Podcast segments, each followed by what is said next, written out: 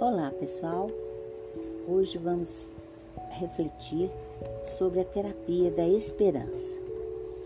O homem é o que pensa. Se você insistir em pensar no mal, na dor, na doença, você os atrairá para si. Pense na saúde, na alegria, na prosperidade e sua vida tomará novo rumo.